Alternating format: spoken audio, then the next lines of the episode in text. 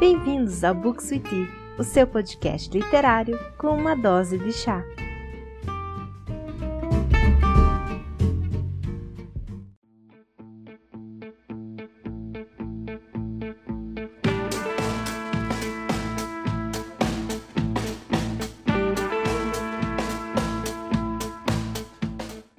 Oi, pessoal, tudo bom com vocês? Aqui é a Carol e está começando mais um episódio do Book Sweetie. No mês de outubro, eu decidi fazer a leitura de alguns livros que se encaixassem numa temática de Halloween. E assim, um dos livros que eu acabei fazendo a leitura no mês foi um dos principais clássicos da literatura inglesa, que é O Médico e o Monstro. E ela está sempre presente, seja em filmes, em peças de teatro, e até hoje serve de inspiração para a escrita de outros livros, inclusive. Mas eu confesso já de início que eu tive um pouco de dificuldade em concluir a leitura porque eu achei a escrita do autor um pouco cansativa. Mas vamos então entrar em mais detalhes do livro O Médico e o Monstro.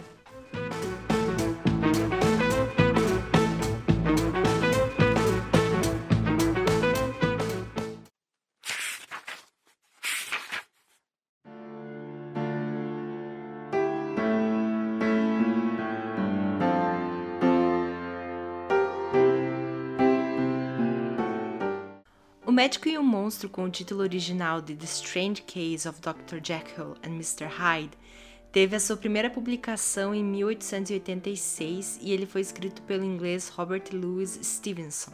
No Brasil vocês encontram essa obra publicada por diversas editoras, dentre elas a Martin Claret, a Antofágica, a Darkside e a Penguin.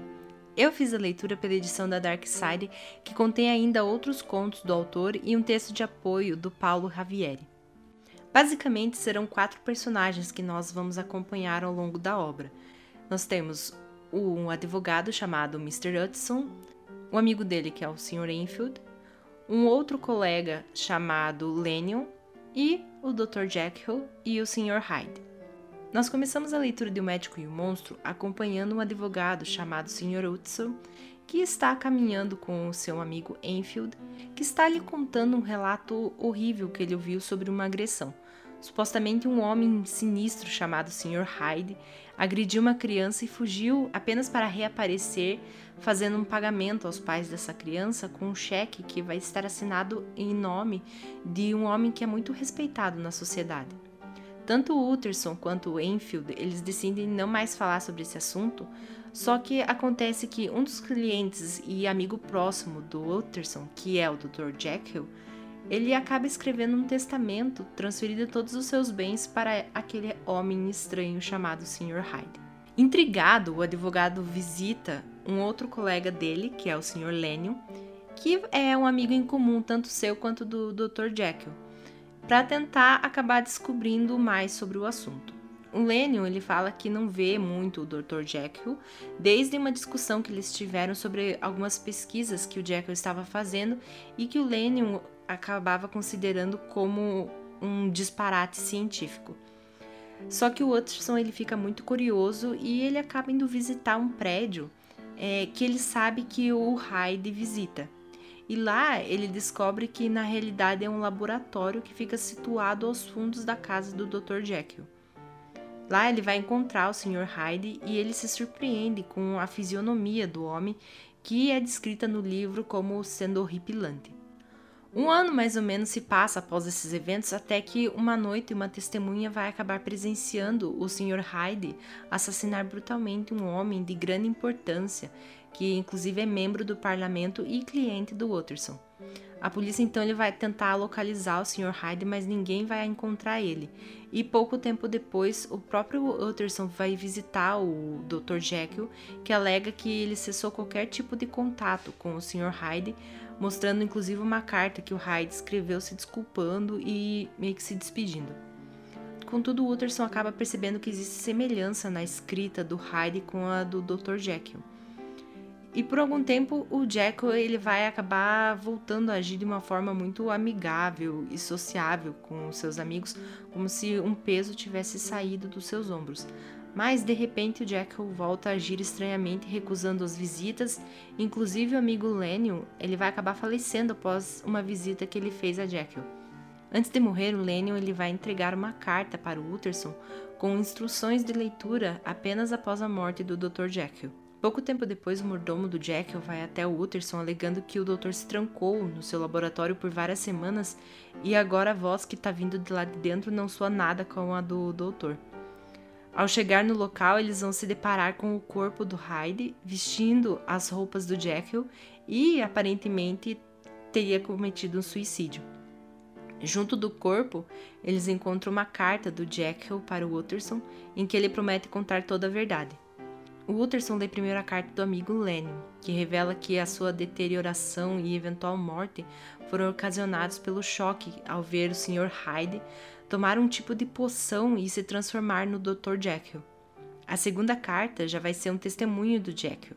O doutor explica que ao procurar desesperadamente uma forma dele separar os seus impulsos sombrios, ele vai descobrir um jeito de transformar a si mesmo em um ser que seria liberto de qualquer tipo de consciência, no caso o Sr. Hyde. A princípio, Jekyll chega a estar extasiado em se tornar o Hyde, ele até se alegrava com essa liberdade moral que essa criatura possuía. Eventualmente, contudo, ele percebe que estava se transformando involuntariamente no Hyde enquanto dormia, mesmo sem tomar a poção. E neste ponto, daí o Jekyll ele decide não se transformar mais no Hyde. Só que uma noite, contudo, uma, ele tem uma vontade muito forte é, que toma conta de si e logo após a sua transformação, ele vai acabar matando aquele membro do parlamento. É horrorizado, Jekyll tenta parar as transformações e até por um tempo ele consegue. Só que um dia, enquanto ele estava sentado em um parque, inesperadamente ele vai se transformar no Hyde, sendo que é a primeira vez que isso vai acontecer enquanto ele está acordado. A carta então começa a relatar as súplicas de Jekyll por ajuda, Longe do laboratório, o Hyde buscou a ajuda do Lennon para conseguir buscar a poção, mas quando ele se transforma na frente do amigo, o choque acaba sendo algo tão grande que acaba ocasionando a morte do Lennon. O Jekyll, então, ele se vê perdido e as transformações só acabam aumentando em frequência e ele vai acabar precisando cada vez de doses maiores dessa poção para tentar voltar ao seu estado normal. Só que logo a poção acaba e o Jekyll não consegue mais encontrar um ingrediente-chave para produzir mais. Então a sua habilidade de voltar de Hyde para Jekyll acaba desaparecendo. E enquanto ele escreve essa carta, o Jekyll relata que ele sente que logo ele vai se transformar em Hyde para sempre. E ele fica pensando se o Hyde será executado por seus crimes ou se ele vai escolher se matar. O Jekyll escreve que de qualquer forma, o fim da carta vai marcar o fim da vida do Dr. Jekyll e é com essas palavras que a carta e o livro chegam ao seu final.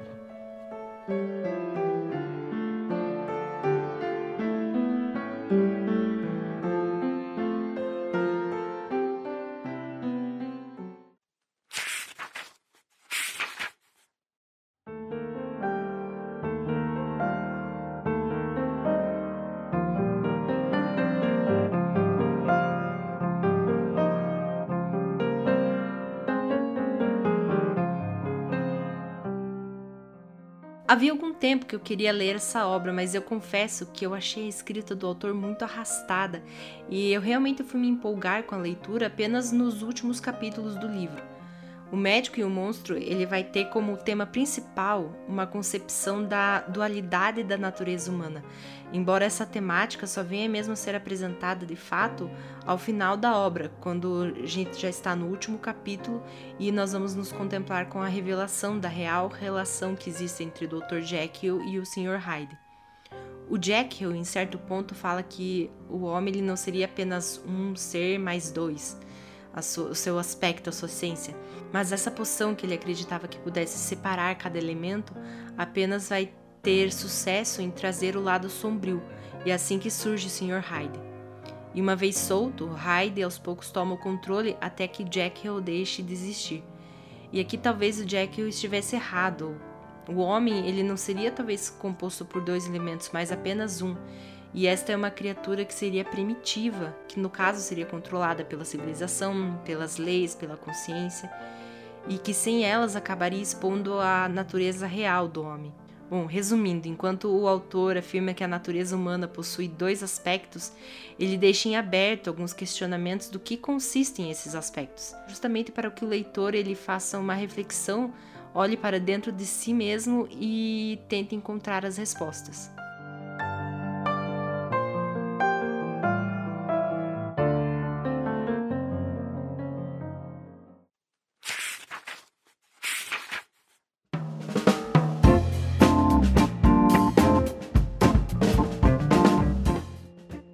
Bom, O Médico e o Monstro é daqueles livros que pode não agradar a todos, mas ainda assim ele nos instiga com várias reflexões.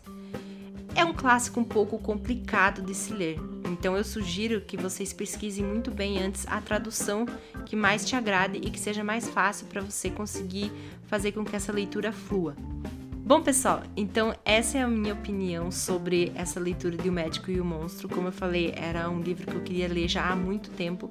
Eu gosto muito desses clássicos, só que infelizmente para mim esse livro não agradou tanto quanto eu gostaria. Ainda assim, foi uma leitura que eu considero muito válida. Muito obrigada quem ouviu até agora e se vocês já leram ou têm vontade de ler esse livro, aproveita e me segue nas redes sociais, principalmente no Instagram, que é o bookswithee, onde já tem a resenha escrita dessa mesma obra. E vocês já sabem que o podcast está nas principais plataformas de áudio. Quer escolher a sua favorita? É só acessar o site anchor.fm bookswithee para encontrar todas elas. E se você está ouvindo pelo Spotify, aproveita para seguir o podcast e também recomendar para outras pessoas ouvirem. Então é isso, pessoal. Até a próxima. Tchau!